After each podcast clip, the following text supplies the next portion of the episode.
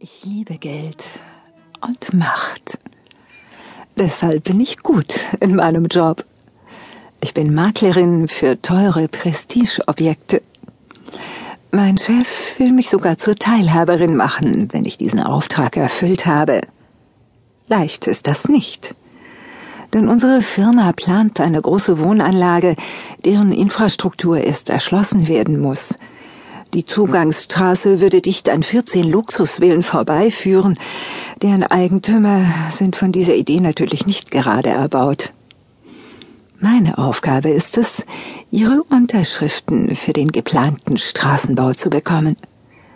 Mein Chef hat mich damit beauftragt, weil er weiß, dass ich jedes Register ziehen kann, wenn ich etwas will.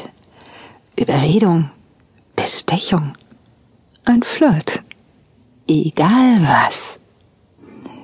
Ich habe meinen roten Porsche vor einer Villa geparkt, die versteckt hinter einer hohen Mauer aus schwarzem Granit liegt.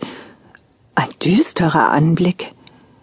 Es ist genau elf Uhr, die vereinbarte Zeit. Ich greife nach meiner Aktentasche und stöckle auf meinen hohen schwarzen Pumps zum Haus. Keine Stimme antwortet mir aus der Sprechanlage aber das Tor öffnet sich lautlos.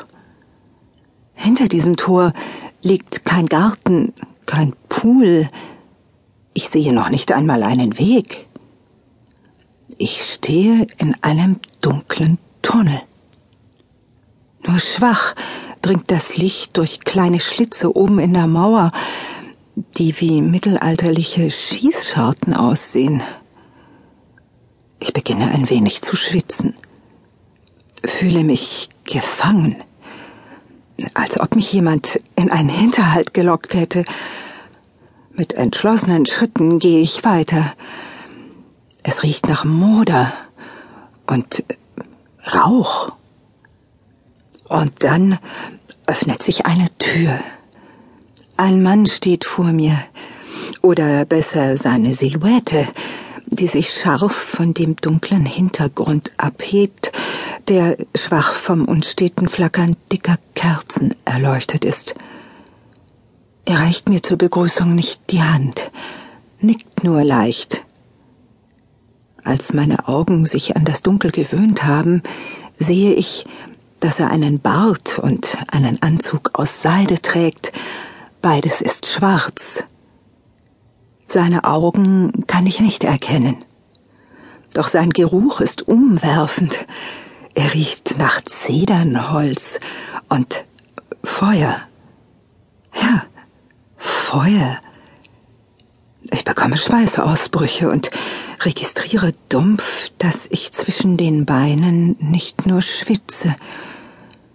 Ich ärgere mich ein wenig über diese unwillkommenen Empfindungen. Ich habe einen Auftrag zu erfüllen. Doch mein Herz klopft irritierend.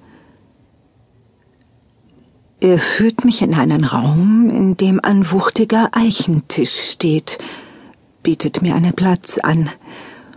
Dort steht schon ein Glas Wasser. Lesen Sie mir den Vertrag vor, sagt er.